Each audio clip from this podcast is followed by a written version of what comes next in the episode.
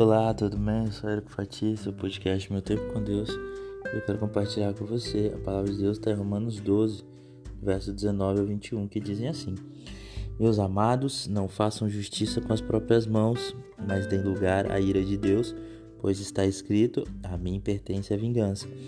Eu é que retribuirei, diz o Senhor. Façam o contrário. Se o seu inimigo tiver fome, dele de comer. Se tiver sede, dele de beber porque fazendo isso você amontoará brasas vivas sobre a cabeça dele. Não se deixe vencer pelo mal, mas vença o mal com o bem.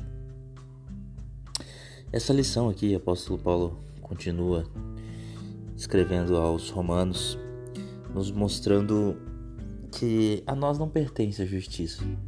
Justiça pertence a Deus. Nós temos que confiar em Deus. Acontece que muitas vezes a gente tem sede por justiça imediata. E deixa eu te contar uma coisa: justiça imediata não é justiça.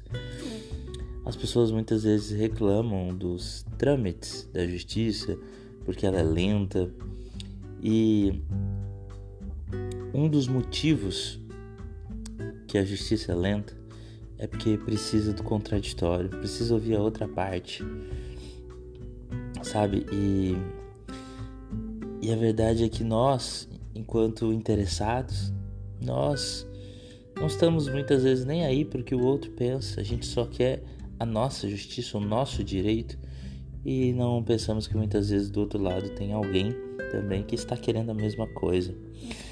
Uh, em episódios difíceis que passamos, nós queremos fazer tudo com as nossas próprias mãos e quando assim o fazemos, acabamos magoando as pessoas, causando inimizades, intrigas e talvez até outras coisas mais graves.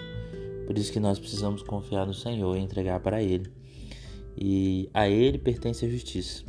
Ele fará tudo a hora e no momento certo. Mas como é difícil isso, que Ele nos concita, não é mesmo? Fazer o contrário. Se nosso inimigo tiver fome, dá de comer a ele. Se tiver sede, dá de beber porque assim amontoaremos brasas vivas sobre a cabeça dele. Ora, é, a tendência é querer humana é querer desejar o mal para quem deseja o mal. E sabe, uma coisa que eu tenho visto muito nas pessoas, principalmente em razão das discussões é, político-partidárias dos últimos tempos, é que as pessoas estão vociferando e odiando outras pessoas, uh, pessoas fora da igreja, pessoas dentro da igreja, fazendo isso e estão esquecendo. Umas porque não conhecem o amor de Cristo e outras porque de fato estão tão religiosas que não têm dado lugar ao amor de Cristo na sua própria vida.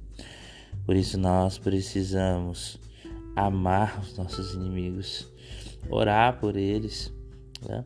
É, e isso é uma grande lição que Jesus nos ensina.